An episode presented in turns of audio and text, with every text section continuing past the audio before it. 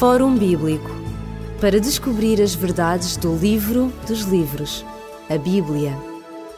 Fórum Bíblico. O programa do Fórum Bíblico está uma vez mais consigo e neste programa, que se inicia agora, nós vamos aqui em estúdio dialogar acerca do livro do profeta Daniel, um livro que foi escrito seis séculos antes de Jesus Cristo e que abarcou, através dos seus escritos e das suas profecias, um tempo, um período muito mais vasto que se estende, inclusive, até aos nossos dias. Em, comigo em estúdio está o pastor Elídio Carvalho. Na semana passada nós tivemos a fazer uma breve introdução a este capítulo. Vimos como um, dois animais, um carneiro e um bode representativos simbolicamente de dois grandes impérios, a Medo-Pérsia e a Grécia uh, se chocavam, portanto entravam em conflito e como a partir daí uh, se estenderam inclusivamente até outros impérios, nomeadamente o Império Romano. E vimos também que depois de, daí saiu um outro poder, um poder com características político-religiosas. Nós ficámos no versículo 11, nas ações deste poder, nós vimos que ele se tinha engrandecido até ao príncipe do exército, que dele tinha tirado o sacrifício e que o lugar do seu santuário tinha sido deitado abaixo. Pastor Elídio Carvalho, só nós não ficámos foi no decifrar deste versículo. O que é que este versículo quer dizer? Que ações é que ele concretiza? Portanto, como diz o texto aqui no, no verso 11 do capítulo 8, eh, que este poder que vai num crescendo uh, e ele vai de tal maneira crescer, como já vimos, estamos só a recordar, que se engrandece até ao príncipe do exército. E eh, neste engrandecimento, nesta escalada eh, até ao céu, eh, àqueles que nele habitam, portanto, ele vai fazer algumas coisas, como diz aqui, por ele foi tirado o contínuo e tirado também o lugar do seu santuário, foi por ele tirado e, como tal, lançado por terra. Ora, este, este contínuo, eh, nós sabemos, à luz do Antigo Testamento, que era, faz parte do que se fazia no santuário, o sacrifício da manhã e da tarde. Portanto, daí ser esse, esse serviço contínuo, perpétuo, ou se quisermos, o, o diário que encontramos no livro no Antigo Testamento, no livro do Êxodo, no capítulo 29, no verso 38, ou, se quisermos, em, número, em Números, no capítulo 28, a partir do verso 2. Ora, vemos aí definido é, a maneira como esse sacrifício se fazia, por quem se fazia e quando é que se fazia. Portanto, como dissemos, de manhã e à tarde. Ora, eh, este, este serviço era em favor do Israel e não só, e agora é dito aqui que este poder vai uh, atingir os céus, repito, no verso 11, uh, eh, vai tirar o contínuo, portanto, no sentido de que o vai deslocar para algum sítio, não é assim? E diz que este santuário, o lugar do santuário, portanto, vai deslocar do céu para a terra, como ele diz, vai ser lançado, uh, lançado, lançado por terra. Ora, este santuário temos que ver, quando se fala em santuário, a que santuário é que se refere? Se é um santuário terrestre, se é um santuário celeste. Aqui tem apenas um problema, pastor Elídio, é que realmente o santuário em Jerusalém tinha sido destruído pelos exércitos de Nabucodonosor e não poderia, portanto, fazer referência a um santuário uh, localizado geograficamente nesta, nesta cidade, que era o único, aliás, onde o povo de Israel fazia os seus sacrifícios.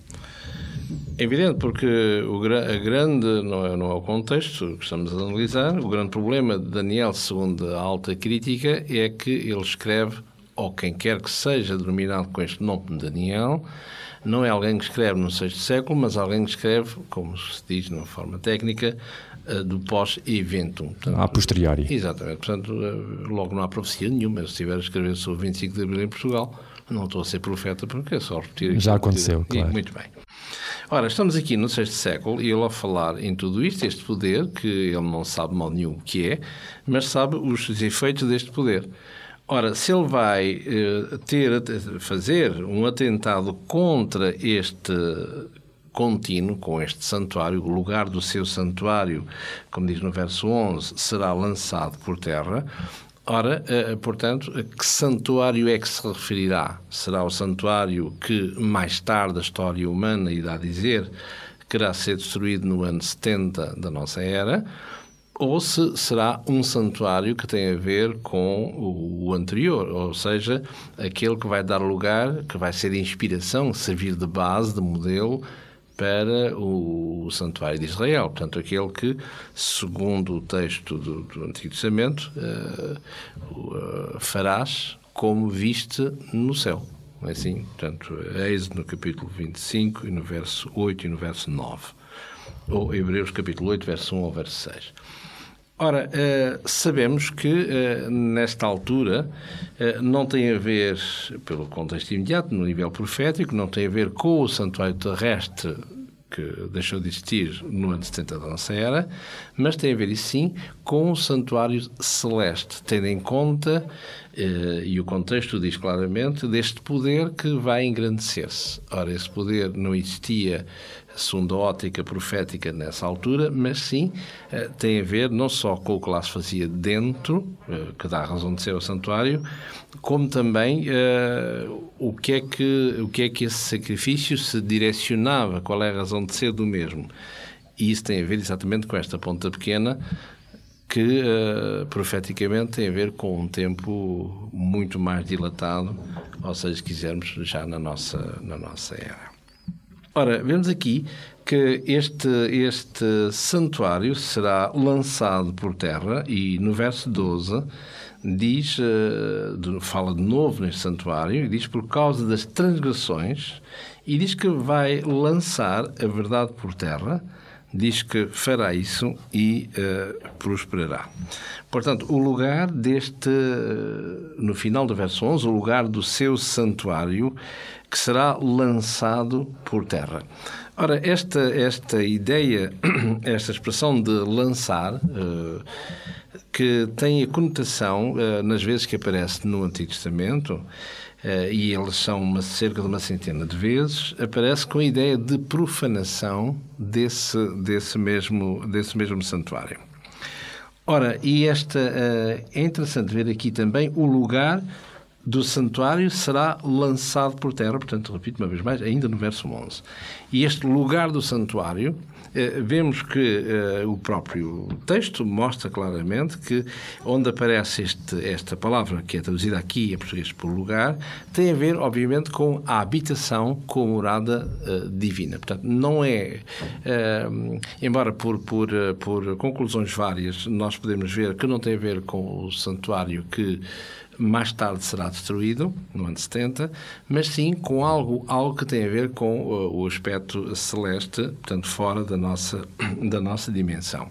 Até porque, para acompanhar a dinâmica do verso 11, que este poder, ainda pequeno, vai engrandecer-se de tal maneira para chegar onde realmente Deus uh, habita. Ora, é essa uh, habitação de Deus que este poder quer uh, tomar uh, o seu lugar, quer apropriar-se dessa, dessa, ilegalmente, portanto, dessa posição. Até porque é algo que é divino e não o humano. Já nesta diferenciação de esferas, vê-se claramente que trata de uma usurpação, dizer, portanto, até aqui reinaste tu, doravante reinarei eu. O que é que tem a ver com o santuário? Tem a ver quando Israel pecava, o que é que ele faria? Ou o que é que ele fazia na época?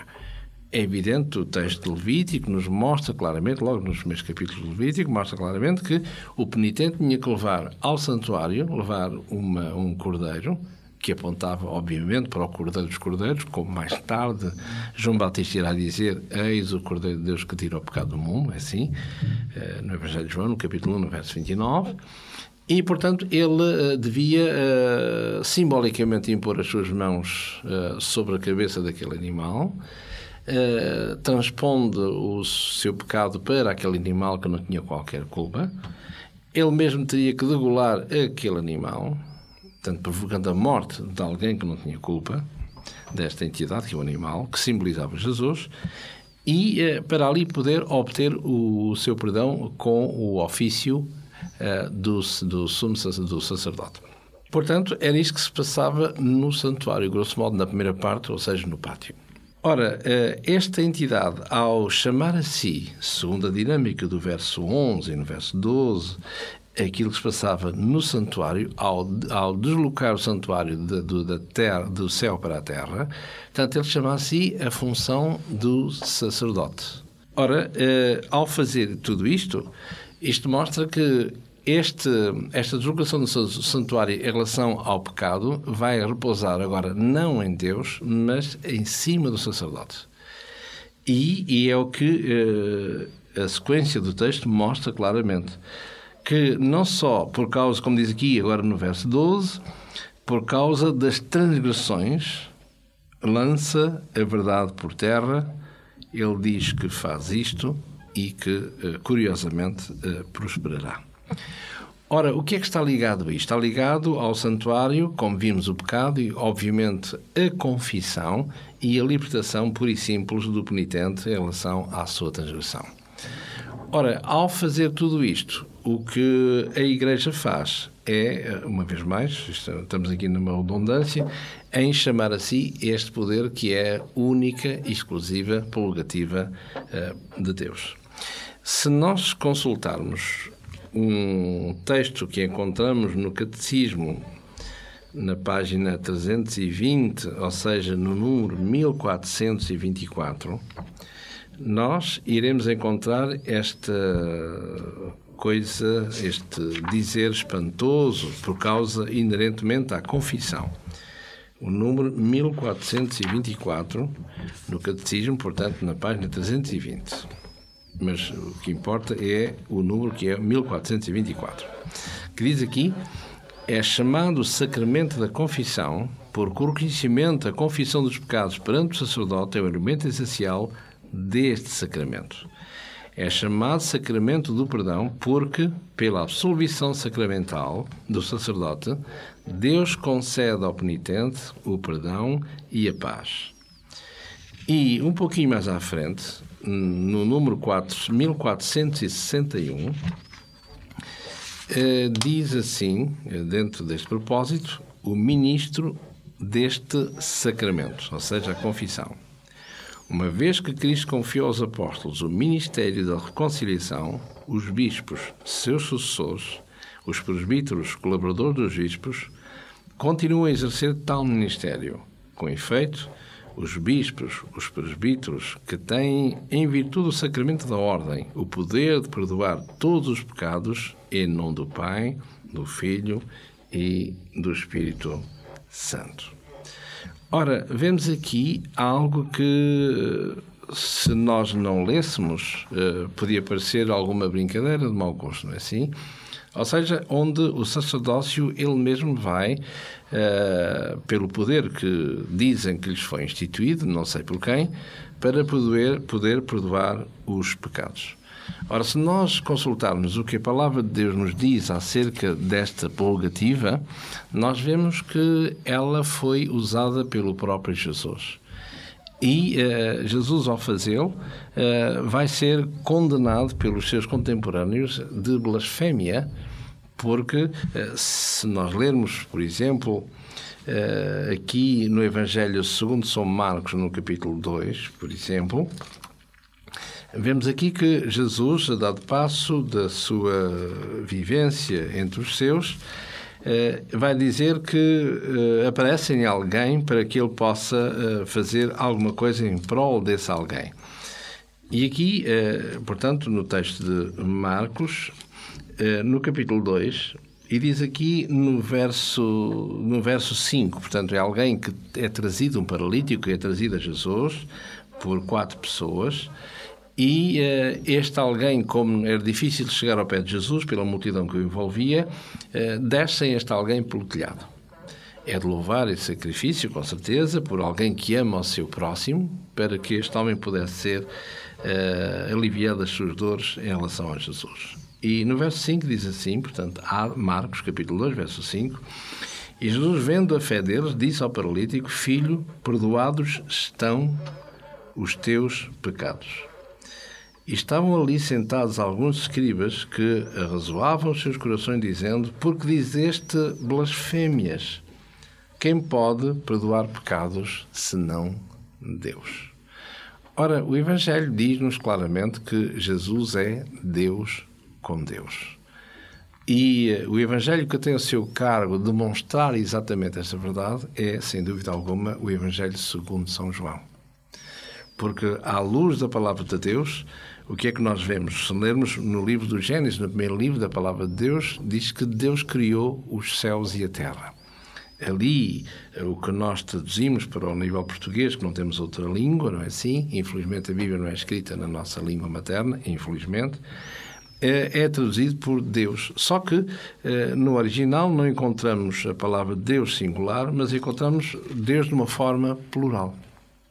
A palavra, portanto, Elohim.